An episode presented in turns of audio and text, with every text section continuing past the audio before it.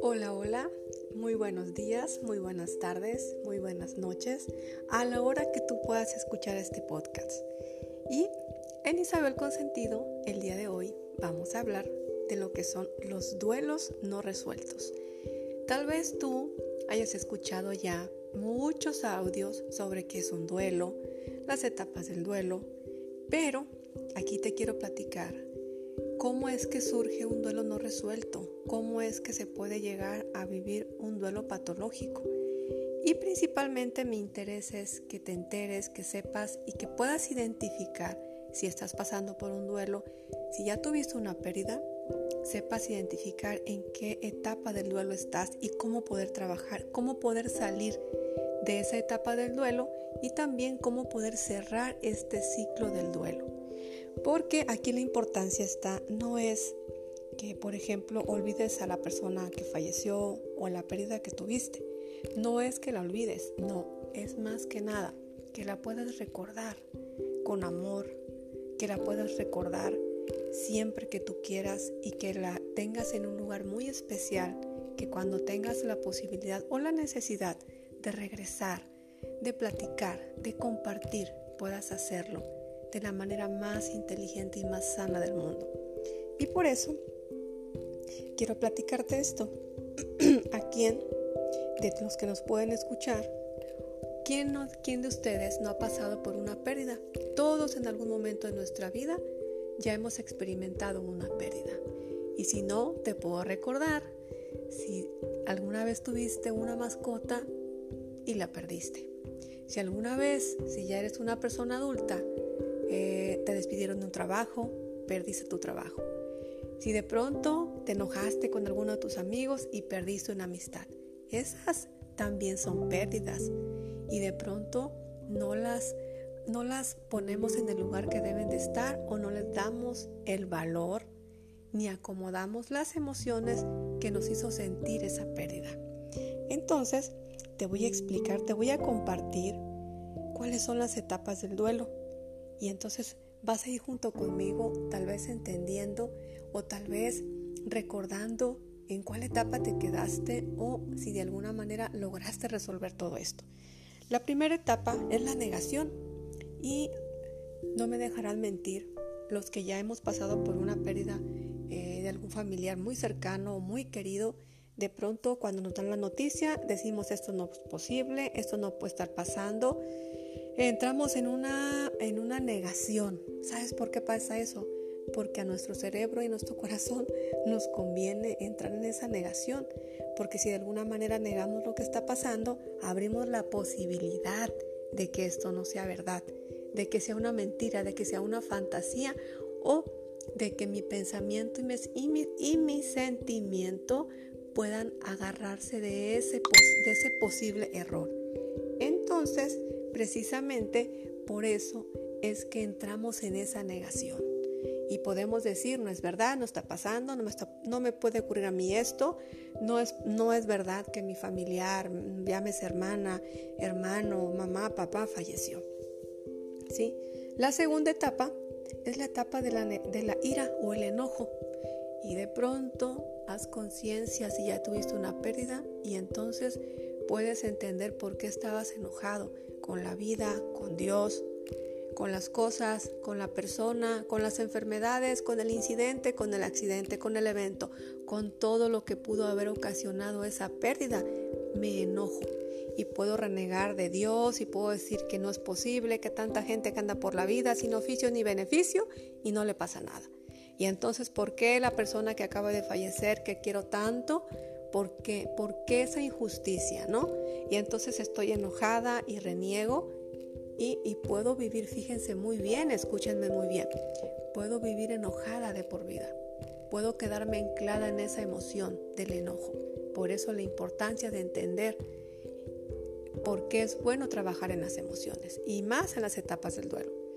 Y bueno, la tercera etapa del duelo es la tristeza, ¿no?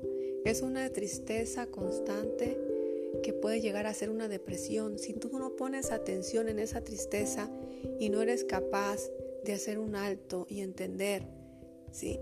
Que hay cosas que no te tocan hacer, que es verdad que estés triste, qué bueno que estés triste, vive esa emoción de manera responsable. Te duele esa pérdida, vive esa emoción de manera responsable. Llora lo que tengas que llorar, ¿sí? Saca esa emoción, verbalízala, hazla presente, porque si tú evades esa tristeza, lo único que vas a conseguir va a ser enfermarte. Y ahí vienen los duelos patológicos, ¿sí?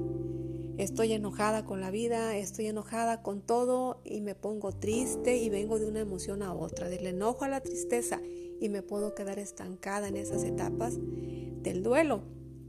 Y entonces si no hago nada con esto puedo llegar a una depresión porque pueden pasar tal vez meses, tal vez años que te quedaste en esa depresión y no quieres o no eres capaz de salir de esa depresión. A veces porque es tanto el dolor que sientes que prefieres quedarte ahí.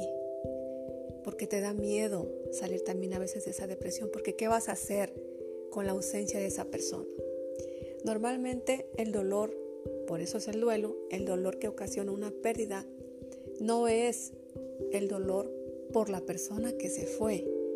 Es me duele saber que ya no te tengo, me duele saber qué voy a hacer sin ti. El dolor que siento es por mí, que no sé qué hacer sin ti. Entonces, si nosotros no ponemos atención en eso, si nosotros evadimos esa emoción, si nosotros no sabemos entender por qué la tristeza, entender por qué el dolor y darle espacio principalmente a esas emociones, podemos quedarnos anclados en esa emoción y podemos llegar a una depresión. La siguiente, en la siguiente fase de, o etapa del duelo es la, negación, eh, perdón, la negociación. ¿sí? De, empiezo a negociar qué tanta culpa tengo, qué tanta responsabilidad tengo, eh, si no estaba en mis manos eh, poder evitar esa muerte, esa pérdida. Empiezo a negociar conmigo, ¿sí? ¿Qué tanto me corresponde a mí? ¿Qué tanto son las circunstancias? ¿Y qué tanto puedo manipular o cambiar las circunstancias? Cuando entiendo que no me tocaba a mí decidir quién sí, quién no muere, o cuándo uno, cuándo el otro, o primero uno y después el otro, empiezo a entender que no me corresponde, empiezo a entender que tal vez hay seres supremos, ¿sí? La religión que tú creas, hay seres supremos que deciden, no me toca a mí. Entonces de pronto voy entendiendo que la negación, que el enojo, que la tristeza son parte de este proceso de duelo y que son necesarios para que yo llegue a esta etapa de la negociación y entonces pueda negociar conmigo, con el universo, con lo que me rodea, con la persona que se fue, con las circunstancias, con la enfermedad, con todo lo que contribuyó para que esa pérdida se diera. ¿sí? Entonces, cuando yo entiendo toda esta parte, puedo negociar y puedo ir acomodando cada emoción que ya pasó, cada emoción que viví de manera responsable. Para esto, cuando yo llego a la negociación y paso esa etapa, puedo llegar a la aceptación de la pérdida que tuve, a la aceptación de la muerte, a la aceptación de que esa persona ya no va a estar conmigo, a la aceptación de que puedo vivir sin eso. ¿sí? Tal vez escuche frío, tal vez escuche fácil que te diga, puedes vivir sin eso. Por supuesto que puedes vivir. Porque viene otra etapa. Si yo cierro ese ciclo del duelo, cada fase, cada etapa la vivo de manera responsable, puedo llegar a la aceptación y puedo entender entonces que no solo es la ausencia lo que me acompaña de la persona que ya no está. No, es todo lo que me enseñó, es todo lo que me dejó, es todo lo que me compartió, es todo lo que viví a su lado, es todo lo que me quiso, sí, lo que me dejó, entonces puedo entender que más, que más que la ausencia de esa persona, tengo mucho, tengo muchos recuerdos, tengo muchas enseñanzas, vivencias, momentos, que si yo logro acomodarlos, empiezo a construir desde otra perspectiva esa ausencia, en alguien que se queda en mi corazón, en alguien que se queda en mi pensamiento, en mis emociones. Y que también no solo es la ausencia, ¿sí? es también los que sí están terrenalmente, también los que sí están a mi lado, también los que me quieren, también a las personas que yo puedo darles el amor que ya no puedo darle a otra persona de manera tangible, se lo puedo proporcionar a alguien más, hijos, esposo, familia. Todas aquellas personas que de alguna manera están conmigo, todas aquellas personas que de alguna manera me quieren y quieren lo mejor para mí. En ese momento puedo entender que todo ese amor que ya no pude darle a esa persona, lo puedo tener para mí y para los que están conmigo. Y también para esa parte que construí, como les decía hace un momento, para esa otra parte que construí, ¿sí? Que esa persona que falleció siempre va a estar en mi corazón, por supuesto que va a estar ahí, pero depende de mí, que yo logre pasar estas etapas y que yo logre darle un sentido distinto a estas ausencias. ¿sí? Así es que esto es lo que te puedo compartir por experiencia propia. Te puedo decir que todo se puede, que nada es para siempre, aunque te duela mucho, no se va a quedar siempre contigo ese dolor, siempre y tú cuando quieras canalizarlo y acomodarlo desde otra perspectiva, desde otras circunstancias. Sí. Por supuesto que, que, puedes modificarlo, por supuesto que nada es para siempre y por supuesto que tú puedes construir otras situaciones distintas, otras circunstancias distintas. Entonces, el sentido de hoy es, ¿qué tanto quieres venerar a los que están presentes, pero qué tanto quieres recordar con cariño a los que están ausentes? Ese para mí es un buen sentido que sea un sentido de vida que los que están presentes reciban el amor, la atención y todo aquello que pueden merecer de ti que tú les puedes dar. Y que todas las personas que están ausentes, que estuvieron en, algún momento de tu vida y fueron significativas, jamás pueden dejar de serlo, siempre van a estar contigo. Hay que cuidar mucho los recuerdos, los buenos momentos, las vivencias de todo lo que ya no está. Que eso te mantenga de pie, que eso le dé un sentido a tu vida. Sí, pero sin olvidar los que sí están presentes, aquellos que te quieren y que están a un lado de ti, que los puedes tocar. ¿sí?